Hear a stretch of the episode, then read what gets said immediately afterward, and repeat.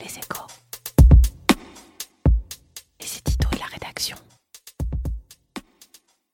C'est une hémorragie annoncée depuis longtemps et tous les signaux indiquent que cette fois, elle est en train de se déclarer. Dernière alerte en date, la banque HSBC qui aurait décidé de supprimer 10 000 emplois en Europe sur un effectif global de 234 000 personnes dans le monde. En août dernier, le géant britannique avait déjà annoncé une restructuration amputant de 4 000 postes le nombre de ses employés, mais ce plan a été manifestement insuffisant pour affronter la crise structurelle qui, à terme, guette le secteur tout entier. Car si dans ce cas d'espèce, le Brexit est une explication commode et réelle, il est loin d'être la seule source de cette restructuration. Les taux bas qui rognent le revenu des banques, la réglementation qui distelle les étrangles, le ralentissement global de l'économie ou encore le déplacement des sources de profit vers l'Asie imposent cette réduction de coûts à marche forcée. Pour toutes ces raisons qu'elles ne manquent pas de brandir, toutes les banques européennes ont peu ou prou un plan de départ massif dans leur carton. Les Allemands Deutsche Bank et Commerzbank prévoient respectivement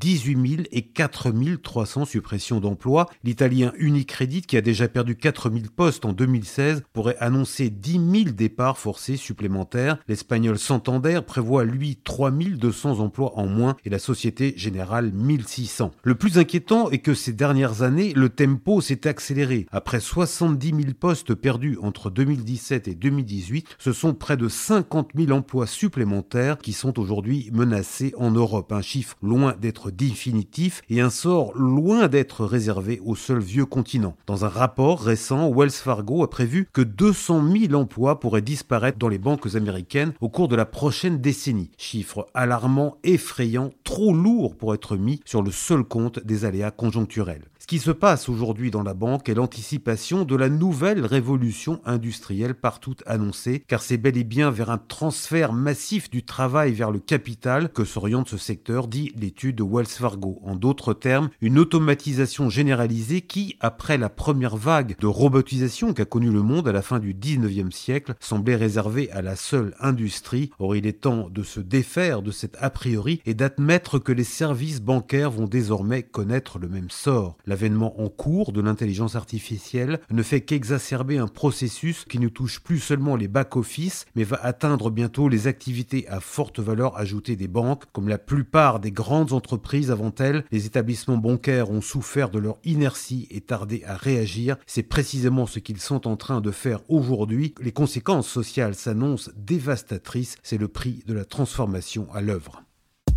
Retrouvez tous les podcasts des échos sur votre application de podcast préférée ou sur leséchos.fr.